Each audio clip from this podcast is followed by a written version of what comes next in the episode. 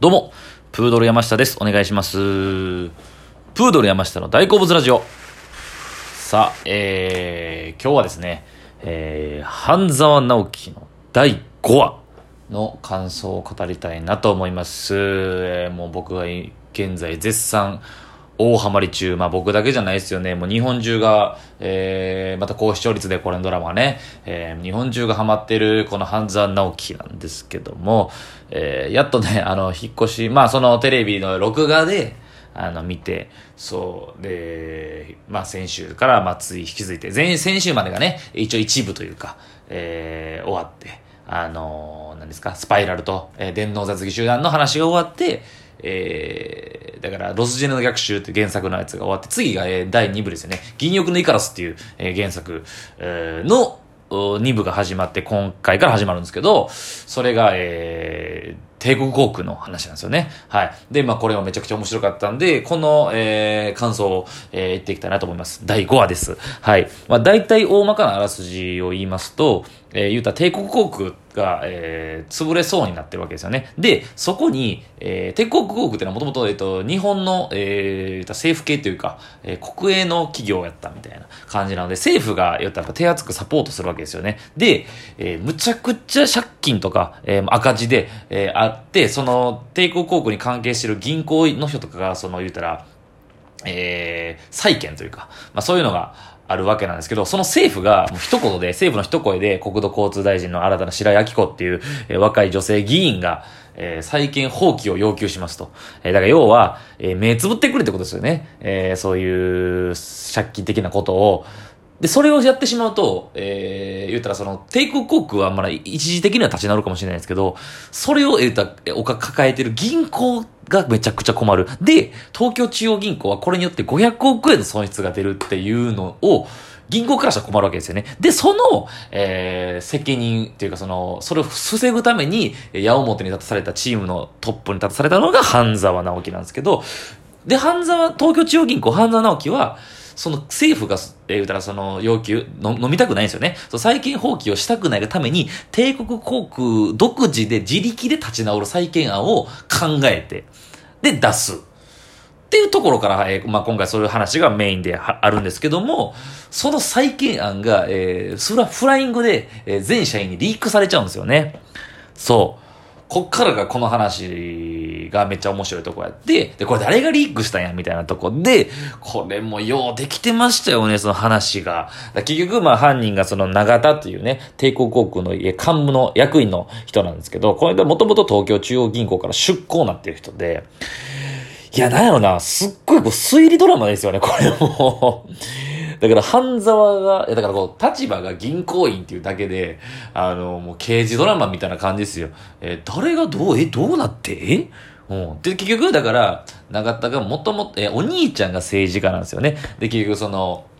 与党の、えー、新政党。だからその、さっき言ったその、白井明子議員とかの同じ党の、えー、あれで。で、で、それもあるし、で、もともと伊勢島っていう三重県のね、だからその最初ね、えー、リークされたそのパソコンのプロバイダーを、えー、あのスパイラルのね、あの人、えー、前に出てきたあの社長にね、頼んで、で、調べたところ、三重県からメールが送られてる。三重なんでやってて、三重県の会社まで行ったりとかして、そうそう。で、そこでで、なんなんこの会社みたいなってなんですけど、その会社が、えー、怪しい会社、なんかちっちゃい会社なんですけど、そこ、えー、だから永田が伊勢島、三重県のその東京中央銀行で三重支店で働いてた時に、えー、言うたら仲良くなった会社で、そこの、えー、た、えー、た、出、えー、ポスターとか広告とか作る、えー、会社、えー、言ったら、そう、そういう印刷か、印刷会社か。そこを、その自分のだけひいきにしてるとこを、帝国航空のそう言ったら、ポスター作る会社に無理やりね、えー、こいつがこの、えー、出向になってからつけてるわけですよ。で、そこに、あの、全然仕事とかも発注してないのに、もう水増しでお金を、えー、言うたら、払いまくってるんですよね。で、そこで仲いいからって横流しして金を取ってたっていうのがめちゃくちゃ悪いやつやって、この長田が。で、そのお金をまたそのお兄ちゃんである政治家のそのお兄ちゃんに流したりとか、政治献金とかってめちゃくちゃ犯罪まがいなことしてたんですよね。それが、えー、言うたら、バレたくなかったから、え、それが、えー、バレたくないじゃないわ。それが、なしにぶ、ぶっ潰されたくなかったから、債権案をリークして混乱を引き起こしたと。まず、その債権案に、えー、その、関係会社の、その、言うたら、えー、削減、経費削減も、あったんですよね。それが嫌やったからっていうのが、今まで話した内容、複雑な内容やと思うんですけど、それが、最後の最後、社員説明会、えー、社員全員を集めた時に、すべて分かったというね。そう。だから一見やっぱね、えー、前作、えー、話、その第一シリーズ、アンザナゲル第一シリーズより第二シリーズのがちょっとね、えー、経済の話だったりとか、ちょっとね、難しいかなっていうとこがあるんですよ。シンプルじゃないというか、ちょっとね、なんですけど、僕も、え、どういうことなの推理で誰が悪いんやろうとかって思ってて、えー、でも結構分からへんような作りになってるってことですよ、途中まで。最後の最後全部分かるみたいな。で、え前回もそうやったんですけど、今回もその最後の全員に対する説明の時に、すべて証拠を出して、お前がこれやったやろっていうのを突きつけて気持ちよくスカッとね、今回も、この話も終わったというね。で、ちょっと面白かったです。笑ってしまいましたよね。あの、ドライブレコーダーの映像をスクリーン流して、そこで あの、半沢が、そのね、あの、悪い、その、関係会社のその、印刷会社の社長に問い詰めてるとこをドライブレコーダーで映したりとか。で、もう一人ね、なんかそのグレードキャプテンっていう、えー、パイロットの頂点みたいな、むちゃくちゃ偉い人も、えー、半沢の熱に心打てて一緒に協力して、えー、問い詰めるみたいな。あのシーン、いいシーンでしたけど、ちょっとありえなさすぎたとこもあって面白かったですね、あれは。はい。そう、面白いですね。やっぱ、伊佐山なき後も、えー、ストーリーがやっぱちゃんとめちゃくちゃ面白いので、はい。やっぱ、半沢面白いなっていうのと、うん、あと、その、えー、結構ね、あの、癒しのシーンであの、上戸彩さんとか、えー、井川遥さんが出てくるんですけど、井川遥さんがね、ちょっとね、多分なんかあるんですよね、あの、新しく来た、あの、常務と、なんか動揺してるんですよね、めっちゃ。まあ、それはだから後々泣かされていくんでしょうけど、でもなんか、以前、前作より、その、あの、癒しのシーンがあんまり入ってこうへんぐらい、あの、ストーリー自体が面白いなっていう、うん。伊佐山さんのパフォーマンスなき後も、えー、その脚本がおもろすぎて、えー、今回も最後まで見入ってしまいましたね。いや、めちゃくちゃおもろかった。で、この、えー、銀翼のイカラス、原作銀翼のイカラスで、その、まあ、帝国航空編ですよね。めちゃくちゃ実話を元にされてるんですね。そう。これ全部置き換えられるんですよ。帝国航空の今回のこの言うたら債務放棄の、債権放棄かの話って、えー、JAL の話なんですよね。実話なんですよ。これ2009年に実際に起きてた話で、JAL がもう倒産寸前、まあ結局倒産したんですけど、倒産して、えー株式再上場みたいな、したんですけども、この時にタスクフォースっていう、まあ、その、政府が、えー、言ったら作った、えー、JAL の、えー、ためを助けるための JAL タスクフォースが実はあったんですけど、今回その帝国航空タスクフォースで出てきてるんですよね。かん、えー、専門家集団を集める、このタスクフォースも出てきてますし、で、えー、開発投資銀行ってね、半沢直樹出てくるんですけど、あの、政府系の銀行なんですけど、これも実際あるんですよ。政策投資銀行って実際にあるんですよ。めっちゃ面白いんですよ。だからその池井戸さんが、ちゃんとその当時のニュースを見て、2009年ぐらいか。これ原、えー、本時代は2013、4年ぐらいの話なんです。えー、原作発発売なんですけど、その当時の社会問題を完全に、えー、めちゃくちゃ実は元に織り込んでる。そこに半沢がおるっていう感じなんですよね。そう。えー、新政党、この時の新政党民主党なんですよ。2009年が民主党が与党になって、で、白井明子、えー、国土交通大臣。えー、当時の国土交通大臣は実際は前原さん、前原誠一さんっていう男性の人ですよね。で、なんですけど、モデルは多分白いスーツから見た感じ、蓮舫さんとか、辻元議員とかが入ってると言われてますね。えー、考察ですけど。で、あの、見延って悪い政治家おるでしょ。あれ、小沢一郎なんですよ。そう。で、僕がなんでこんな今政治の話で、ば、政治家の話とかって話してるかなって言ったら、いや、ちょうどやっぱね、